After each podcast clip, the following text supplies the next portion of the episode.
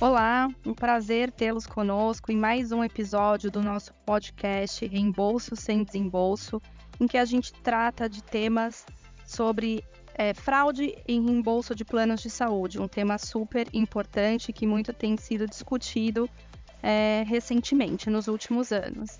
Nesse episódio, é, além da minha presença, eu sou Ana Cândida, sócia da prática de Life Science e Saúde do escritório. Tenho aqui comigo as nossas advogadas Mayra Materagem Imperatriz e Natália Bozo. E temos um prazer enorme de ter conosco hoje, aqui conversando com a gente, dois executivos da Abrange. A Abrange é a Associação Brasileira de Planos de Saúde. Marcos Novaes, economista de formação e superintendente executivo da Abrange, e o Dr. Cássio Ide Alves, médico de formação e superintendente médico da Abrange e também membro titular da CoSaúde. Muito obrigada, é um prazer enorme tê-los aqui conosco. É, eu vou começar fazendo uma pergunta para o Dr. Cássio.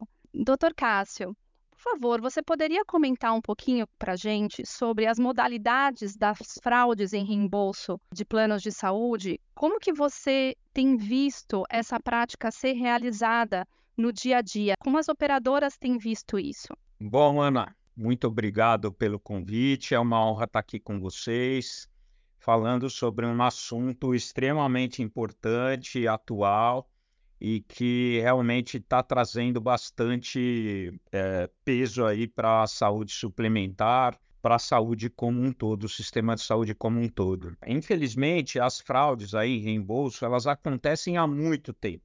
É, inicialmente, elas eram é, ações eventuais, né? Só que com o tempo elas foram se profissionalizando, ganhando bastante escala e com isso trazendo bastante peso aí para a segurança e sustentabilidade do sistema. É, sendo direto aí na sua pergunta, as principais fraudes em reembolso são os fracionamentos de recibo, os reembolsos sem desembolso, que realmente é, é o nome aí da, do podcast, acho que é um nome muito bem escolhido, tá?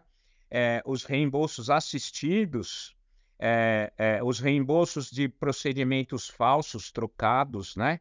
os reembolsos superfaturados, né? multiplicados, e os reembolsos de atendimentos inexistentes. É, os esquemas profissionais eles combinam todas essas formas de reembolso, né? de forma a, as quadrilhas conseguirem aí a maior, é, é, a, a oferirem aí o maior lucro possível com essa prática ilegal e muitas vezes envolvendo aí o beneficiário. Algumas vezes o beneficiário é conivente, mas muitas vezes ele é, é colocado nesses esquemas sem nem saber, porque algumas dessas formas é, de fraude parecem inofensivas, né? Mas na mão de um profissional isso vira um grande problema. E pegando um gancho nesse tópico que você comentou, Cássio, é, a gente tem visto o impacto, né? o impacto né, ao, ao, setor de saúde suplementar, ele é tremendo. E as fraudes contra as operadoras vêm sendo aprimoradas e têm crescido muito, né, nos últimos anos. A gente fez um levantamento aqui que o, o Instituto de Estudo de Saúde Suplementar, né, o IES, publicado em abril desse ano pelo Senado Federal, apontou um prejuízo anual bilionário para o setor e esse impacto para a saúde financeira dos planos de saúde tem sido apontado como um dos fatores que contribuem bastante para o aumento de custo né, da assistência à saúde aos beneficiários.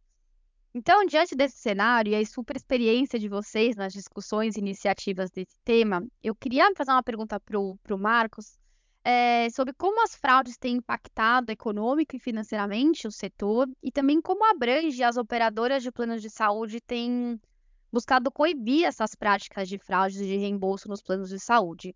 Primeiro, quero aproveitar para agradecer a vocês todos e a toda a equipe Matos Filho pela oportunidade de estar aqui falando de um tema tão importante como esse e agradecer também ao, a, a, a instituição por abraçar um tema tão importante para a saúde suplementar e para a sustentabilidade do plano de saúde do Brasil. Para falar do econômico, acho que eu não, não, conseguiria, é, não conseguiria falar ou entrar nele sem antes falar um pouco das características do nosso setor e que colocam ele numa situação né, de, de bastante dificuldade de atuar no tema.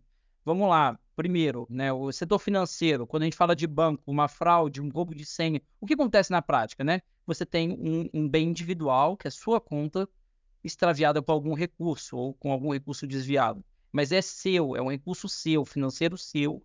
E claro, você vai trabalhar, você vai discutir onde, como aconteceu aquilo, mas, mas o dinheiro em si, ele é seu. Quando a gente fala de plano de saúde, qual é a maior dificuldade? A maior dificuldade é uma visão de que o bem não é seu. Você não tem o senso de propriedade. Aquele recurso da operadora é meu? Não, não é. Se eu, se eu for lá e faço um conjunto de exames, né, para poder falar de performance, né? Ah, o médico de performance ou um profissional de saúde que me buscou, um nutricionista está fazendo uma dieta de performance, pede 40 mil reais em exames. Eu sei que aqueles exames não valem 40 mil, mas eu não pago por eles, né? Na prática, esse bem, ele não, ele, você não toma posse dele. Quando você não toma posse dele, eu tenho um dificultador muito grande, porque eu, como operador, eu sou um CNPJ, um gestor de recursos. E eu tenho ali um milhão de vidas, dois milhões de vidas, ou até mesmo uma operadora menor, com 100 mil vidas, mas, mas cada uma delas sem sentimento de posse que não vão tomar decisões sem ter a, a mínima noção de qual o impacto que tiver. Então, isso torna todo o nosso processo muito mais difícil. É, a, gente não, a gente não tem um aliado forte, que, é o, que seria o, o, consumidor como um aliado claro desse processo. Não que é, você vai dizer, mas todos os consumidores pensam assim, não. Vários entraram em contato, inclusive com a Abrange, no Fale Conosco da associação, para falar das situações de fraude que aconteceram com eles. Mas esses não são todos, porque na prática, assim, na prática o que eu tenho é algum, vários outros que têm esse sentimento, ah, não, mas eu vou fazer aquele procedimento estético, ah, mas está coberto pelo plano, né? eu pago caro por ele, ele vai, o médico falou que ele está coberto, vou fazer assim, e faz via reembolso, sem esse sentimento de que aquilo causou um impacto. Então, na doutrina econômica, a gente, na verdade, tem, é, eu costumo usar bastante como exemplo, né, tem, um, tem um, grande, um grande pesquisador que publicou em 1968, algo assim, próximo, década de 60, é, uma matéria sobre que ele intitulou, que saiu intitulada dali a tragédia dos comuns, né? Que é, qual era a lógica? A lógica era de que ele, na visão dele, né, como os bens naturais da Terra não tinham um dono, então quer dizer, a, fada, a Terra está fadada ao fracasso, ou a gente está fadado à tragédia, porque a, o, o, instinto natural do ser humano vai ser consumir tudo é, enquanto ainda existe, porque não, não tem um dono, não tem que administrá-lo. Acaba que eu acho que isso aí ficou. A, a tese é perfeita, mas não talvez para os recursos naturais, porque eles têm meios de administrar o recurso natural. Mas aqui é, é, é, exatamente isso que a gente vê, né? Quer dizer, eu tenho um conjunto de recurso financeiro e eu não tenho ninguém que tenha um sentimento de posse dele. E aí, eu, quer dizer, a, a lógica é consumir enquanto ainda temos esse recurso financeiro. E, e para piorar um pouquinho a situação, o prestador de serviço de saúde que está praticando o reembolso, ele não tem nenhum vínculo com o sistema, quer dizer, nenhum vínculo de credenciação com a operadora, e para ele, realmente, enquanto houver recurso, vamos retirá-lo, né? Quer dizer, faz sentido econômico esse modelo. É, e aí, para terminar, para colocar, saiu uma matéria no Valor Econômico que trouxe alguns números interessantes. Então, pegou ali uma carteira de 3 milhões de beneficiários que são administrados por uma corretora e ela mostrou que são 3 milhões de vidas de planos corporativos, os reembolsos já apresentam 17% do sinistro e já estão quase alcançando todo o gasto com pronto-socorro, com PS. Para ter uma ideia de valor, e o valor é importante. E para fechar aqui também, com talvez um alento é a, a maior parte do reembolso está em planos corporativos. Eu acho que o que vem agora é um procedimento de sentimento de posse. Posse sim de quem? Do, do, do empresário contratante do plano. Olha, enquanto se a gente não conscientizar as pessoas e se a gente não é, condenar essas ações, é, o plano de saúde vai ficar cada vez mais caro e vai ficar difícil para você pagar. Então, é trazer o, o gestor, o diretor de RH e o empresário contratante para essa discussão. E eu acho que é, é, generalizando ali, a matéria também generaliza e, e mostra que o reembolso saltou 90% e já está representando 14% de todo o sinistro dos planos de saúde, o que é uma, um aumento muito substancial e, e, deixa a gente muito preocupado é, mediante aí a, a, os novos esquemas fraudulentos aí que se aprimoram diariamente. E tem um detalhe, não é novidade tá? É, e também não é só no Brasil. A gente tem um trabalho do The Lancet, que eu estou me lembrando aqui, de 2019, que já mostra aí que a gente tem dos gastos em saúde que atingem 7 trilhões de dólares, a gente tem de 10 a 25% escoados aí pela corrupção e fraude. Não, não é uma coisa nova. Não, perfeito. E diante desse cenário, né, como abrange as operadoras de plano de saúde têm tentado coibir é, essas práticas de fraude que tanto afetam o sistema de saúde suplementar como um todo? Eu acho que a gente tem algumas várias ações, é um projeto estratégico aqui. É, eu acho que passa também, né, Cássio? E aí passa a bola para ti por, por essa repressão, tanto usando a mídia, mas também por uma criminalização. Né? Por uma, inclusive, eventualmente, uma mudança da, da, da legislação penal para o melhor enquadramento desse crime, né? Mas eu passo aqui a bola para o Cássio que está tocando esse tema também. Tem vários objetivos estratégicos ali dentro dessa, várias ações dentro desse objetivo estratégico. Bom, Mayra, é, na verdade, para gente, é, a, a, a, gente, para estruturar essas ações, né, a gente tem que entrar aí no mundo dessas quadrilhas, tá? Entender qual que é o modus operandi delas, tá? É, é, a gente sabe que isso se multiplicou com a digitalização dos processos, tá? a popularização e a difusão é, das redes sociais, né? É fácil você encontrar propagandas e inteligência artificial é, é, trazendo todas essas clínicas que fraudam, né? É, massivamente aí para todos os beneficiários, né? E a gente precisa entender como isso é feito, tá? Então, recibos falsos, notas fiscais falsas, comprovante de pagamento falso, tá? Muitas vezes o beneficiário acha que, o, que ele está procurando um prestador credenciado. O fraudador usa, inclusive, o logo do plano de saúde, sem ser credenciado ou nem sequer referenciado daquele plano de saúde ou de seguro-saúde, tá? É, muitas vezes eles se aproximam desse beneficiário, né, que chega lá bastante, imagina, né? Você chega fragilizado, né? Você está doente ou está com um familiar doente, né? E o cerne da fraude é ter acesso ao seu login e senha. E a partir daí, login e senha de acesso ao site ou o aplicativo do, do plano de saúde, né? E a partir daí ele tem acesso a todas as suas informações. E eles acabam aplicando essas fraudes, inclusive em outros setores da economia. Eles, é, com acesso a todos os seus dados, alguns você nem lembra de cor, mas eles sabem, né? Eles conseguem alterar sua agência e conta né, em bancos digitais. Eles podem abrir contas em nome, em seu nome, sem você saber. E a partir daí, é, você tem uma gama de fraudes que são cometidas. E a nossa ação é divulgar. A primeira ação é divulgar, informar é mostrar o tamanho do problema, é tentar passar para essas pessoas, para os beneficiários se protegerem. Muitas vezes eles são enganados, né? É, é, é muito importante todas as, as interações que eu faço com outros setores, eu sempre falo, olha, isso pode ter acontecido. Se aconteceu, avise o seu plano de saúde que você cedeu a senha e o seu login inadvertidamente por ter sido enganado, né? É, é, mude a sua senha imediatamente. Baixe um extrato dos reembolsos que foram feitos em seu nome. Veja se você reconhece. A partir do momento, como o Marcos bem disse, né, a gente tem uma fragilidade regulatória e legislativa para punir esses fraudadores. É, é, entre ali no Banco Central, verifique se não tem é, nenhuma conta aberta inadvertidamente no seu nome, se proteja. Então, a segunda fase é essa: é procurar é, punição, denunciar esses fraudadores e fazer o máximo para que eles sejam punidos e criando mecanismos para que esses fraudadores não se sintam tão à vontade para cometer essas fraudes, que exista realmente uma punição. Mas a Abrange, ela representa alguma operadora em demandas judiciais ou mesmo administrativas voltadas aí para fraudes no, aos planos de saúde? Normalmente, ou via de regra, e, e, pelo menos nesse período recente não, então a gente não, não a representa não, em um inquérito ou em um processo administrativo. Agora, temos sim a ação no sentido de é, incentivar o órgão regulador a, melhor, a mudar algum regramento porque está tá contribuindo para processo de fraude.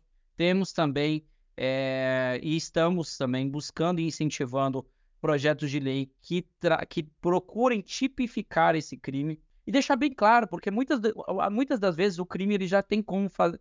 E aí vocês, é, todos que têm uma discussão na área penal, ele já tem condição de ser tipificado em, em, em algumas das, em, algum, em alguns daqueles que já estão né, é, no nosso ordenamento jurídico, em alguns, em alguns dos tipos. Mas, mas quando a gente, na verdade, caracteriza e a gente escreve, acho que a gente dá mais importância para aquilo. Né? Então, o que a gente procura, sim, é tipificar claramente essa, essa, esse modelo. Agora, é, indo um pouquinho mais para trás, tá? Indo um pouquinho mais além do reembolso, e aí o, o, o Cássio já colocou aqui para gente que fraude, a fraude no sistema é, é, antigo, e de novo, ele não é só no reembolso, reembolso é bastante antigo também, né? Que é aquela lógica de dar dois, três, quatro, cinco recibos por uma consulta. Mas é, a gente também tinha toda aquela, toda aquela discussão sobre as OS, prós materiais especiais, onde a Brand liderou um movimento de denúncia, e aí sim teve sim, é, é, teve sim uma ação junto e, e, uma instauração de inquérito pela associação na, na, é, junto ao, a algumas delegacias de polícia civil e federal e, e indo um pouquinho também além a gente também tem algumas discussões sobre algumas unidades de saúde uma em específico em Salvador e aí onde a Abrange também assina onde foi feita uma denúncia para o Ministério Público acaba que essa denúncia não, não, não avançou tanto quanto gostaríamos até agora mas foi para o Ministério Federal e ele se julgou incompetente para o Ministério Estadual, e isso ainda está pendente. Mas basicamente é uma unidade de saúde, que na verdade não é uma unidade de saúde, é, é muito, mais, é muito mais um spa é, travestido de unidade de saúde, no caso, é naquela cidade, naquela região. Muito interessante essa contribuição né, prática de como é, vocês têm atuado aí junto às operadoras. É, e aproveitando então esse aspecto, falando agora um pouco da, da, nossa visão, né, como beneficiária, a gente tem visto que notado que as operadoras elas têm sido mais rigorosas, né, com a documentação que elas pedem para a gente comprovar é, o, o, a despesa médica e, portanto, conceder, autorizar o reembolso. Mas hoje a gente tem é, uma regulamentação que ela não é própria para reembolso, né? Ela é uma, são normas esparsas, né, da ANS a respeito do tema.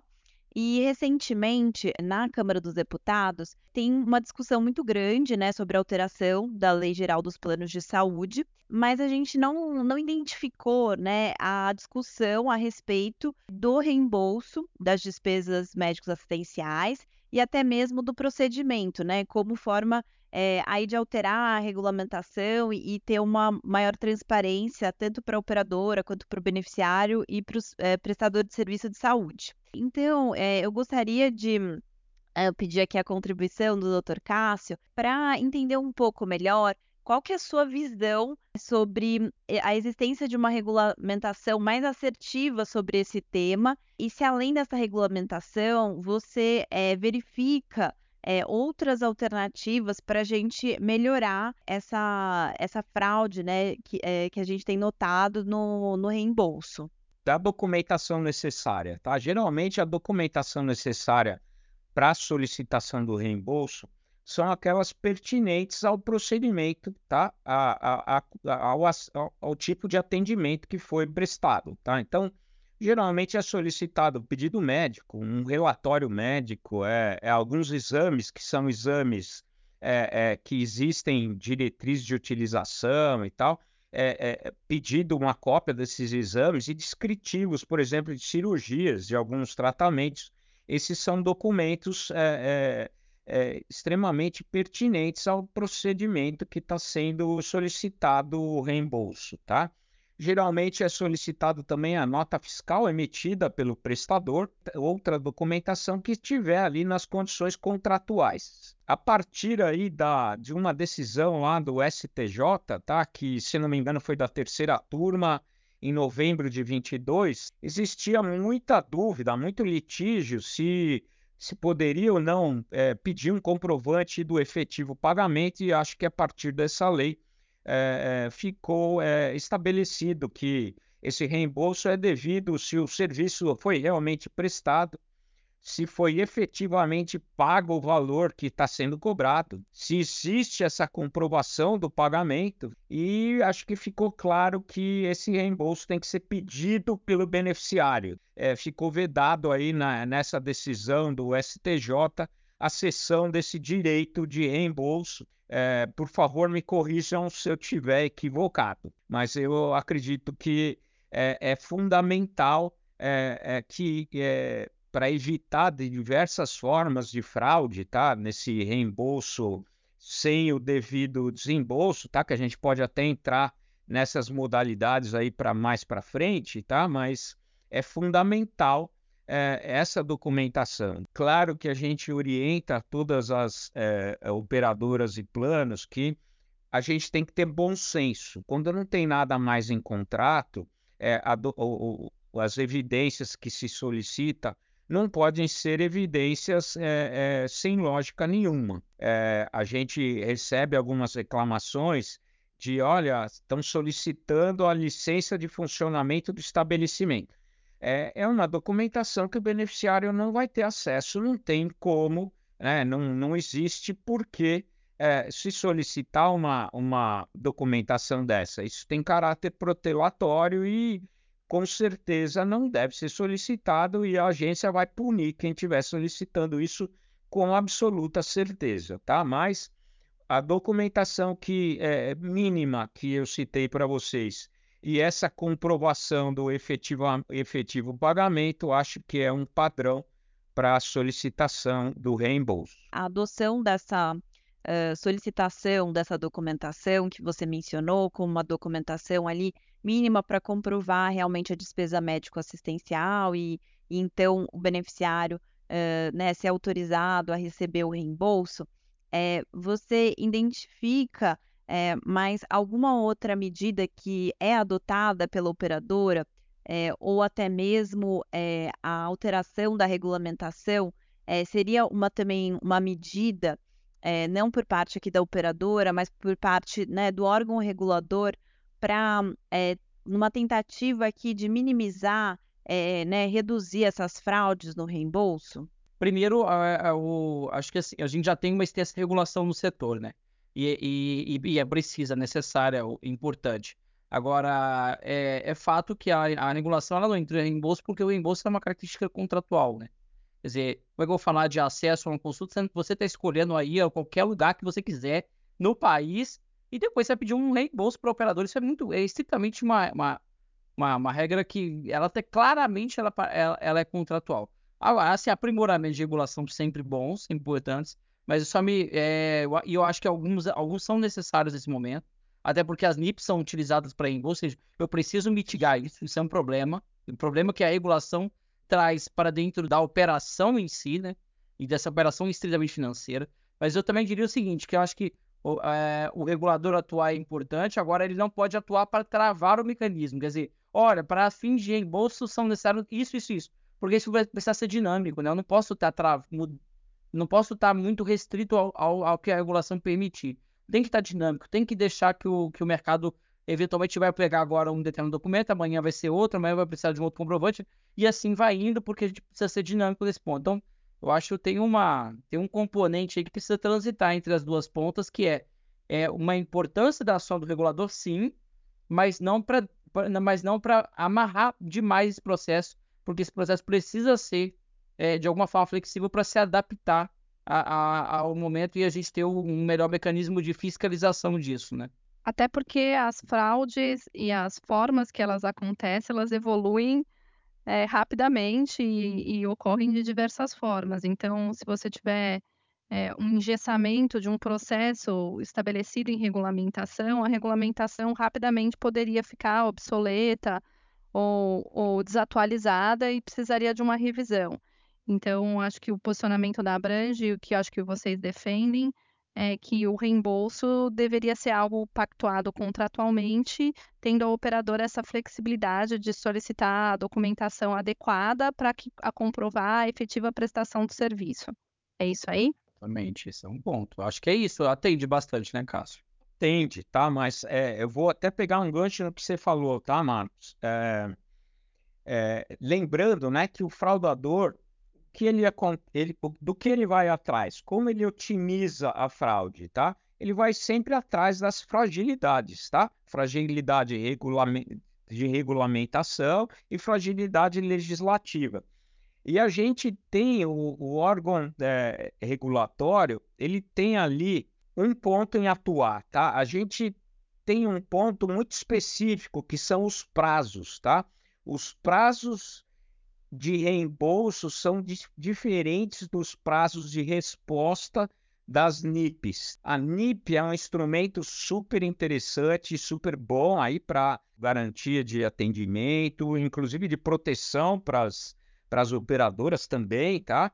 Só que ele tem sido utilizado de forma a pressionar ali é, é, a operadora, principalmente as menores, é, que tem ali, não tem departamentos muito estruturados, tem um, um, pessoal administrativo menor, né? Fazer esses pagamentos sem a devida análise. Então, ele está sendo utilizado pelo fraudador como uma forma de pressão para que ele receba ali aquele reembolso que às vezes é indevido, sem análise nenhuma, tá? Então, é, o órgão, é, é, ANS, podia pensar nesses prazos, talvez é, é, corrigir essas, essa, essa fragilidade para evitar uma modalidade grande aí de fraude, tá? E principalmente que o instrumento da NIP seja utilizado aí como um mecanismo de pressão e fraude. E é, aproveitando esse ponto que você comentou, Cássio, que ele é super interessante, a gente tem sim, né? É, aí as, as operadoras é, adotando uma postura mais rígida em relação à documentação que é exigida e até mesmo a análise é, dessa documentação. Por outro lado, né, ainda que tenha um, um, objetivo legítimo né, de coibir as fraudes, esse procedimento né, que, a, que as operadoras vêm adotando, ela acaba por impactar os beneficiários que cumprem adequadamente com as regras de reembolso é, na medida em que o procedimento para reaver esse, esses valores aí tem se tornado mais burocrático e mais demorado, né? Ou seja, esse beneficiário demora muito mais para ser reembolsado, se descapitalizando por um período muito maior em relação ao que vinha sendo praticado anteriormente.